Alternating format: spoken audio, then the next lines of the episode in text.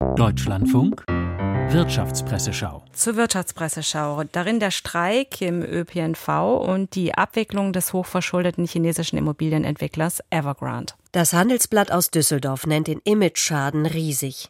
Erstens, das Vertrauen in chinesische Immobilienwerte leidet weiter, zumal es unsicherer denn je ist, ob Evergrande seine angefangenen Bauprojekte und zugesicherten Immobilien fertigstellen kann.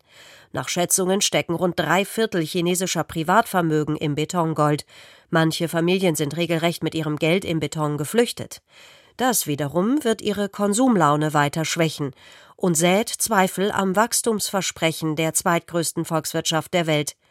Hongkongs Urteilsspruch ist zudem nur der Auftakt einer langen Verunsicherung in Zeiten, da China sich eigentlich wieder als stabilen Anker im Puzzle der Lieferketten und gegenseitigen Abhängigkeiten darstellen will. Die Stuttgarter Zeitung findet, dass es für eine Schadenminimierung zu spät ist. Die einzige Wahl, vor der Pekings Parteiführung nun steht, ist die Art und Weise der Gesundung.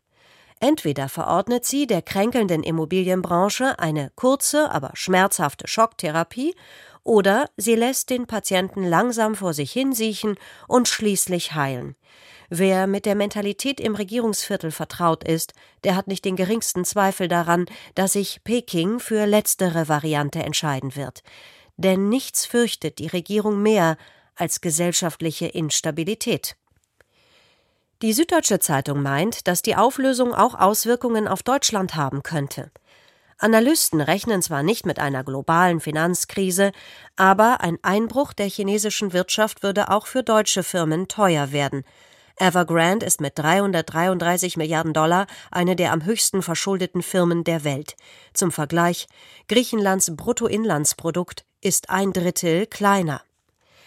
Der öffentliche Personennahverkehr wird am kommenden Freitag nahezu bundesweit bestreikt. Die Leipziger Volkszeitung prognostiziert, dass es für Fahrgäste ungemütlich wird.